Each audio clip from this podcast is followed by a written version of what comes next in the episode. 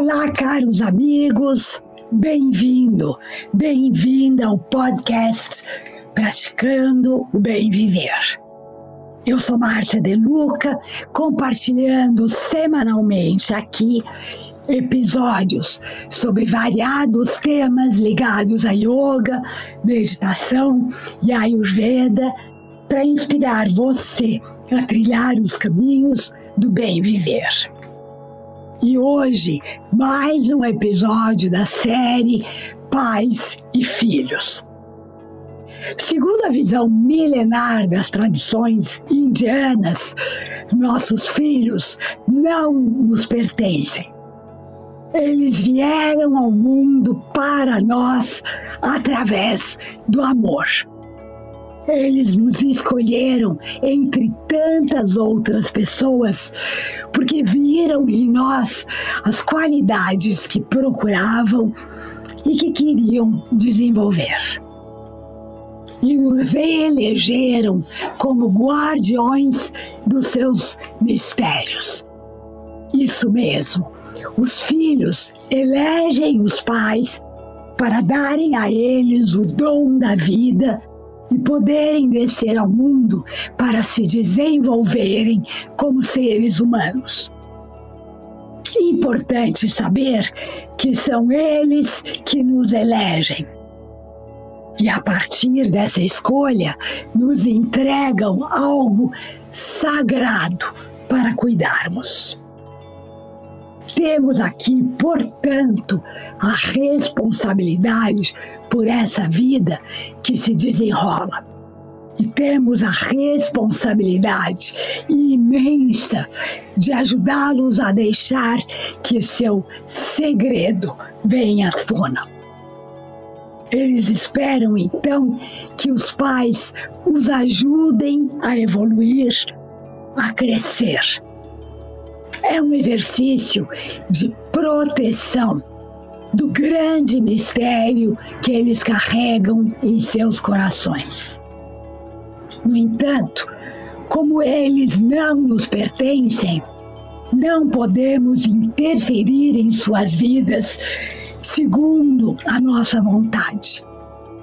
O melhor que temos a fazer é dedicar a eles qualidade de tempo, prestar atenção para entender suas almas, para entender seus anseios, para entender o que eles sinalizam através de pequenas atitudes, através de gestos específicos.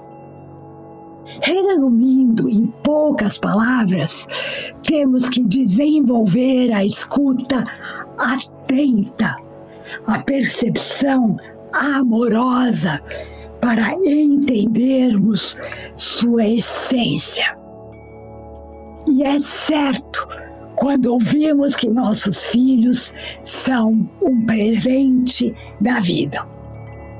Eles nos escolhem como mestres, mas em realidade somos mais aprendizes deles do que outra coisa. Eles nos ensinam como sermos seres humanos melhores a cada dia. Na atual crise de valores, o senso de dever, o senso de cidadania, o senso de fazer o bem parece ter se perdido. Somos então responsáveis para sermos seus guardiões da difícil tarefa de crescer. E é com nosso exemplo, mais do que com qualquer palavra, que nós lhes ensinamos. Então, fica aqui meu convite. Incorpore os valores essenciais, como retidão, respeito, verdade integridade. Encoraje-os a praticar yoga e a meditar desde tenra idade. Em nossa essência estão guardadas todas as possibilidades infinitas, todo o potencial puro que nasce com cada menina e cada menino. Treinando ao mesmo tempo o corpo e a mente e nos dando uma base firme de valores, o yoga recria nosso estado original de equilíbrio, o que nos coloca de novo em contato com a parte mais profunda do nosso íntimo. Onde está a criatividade absoluta que nos permite inventar quem vamos ser como vamos ser e de que modo vamos tornar o mundo melhor. Brinque com eles, jogue com eles, dedique a eles a atenção plena. A tradição indiana nos diz que o ser humano só será feliz quando estiver vivendo em plenitude com o seu Dharma.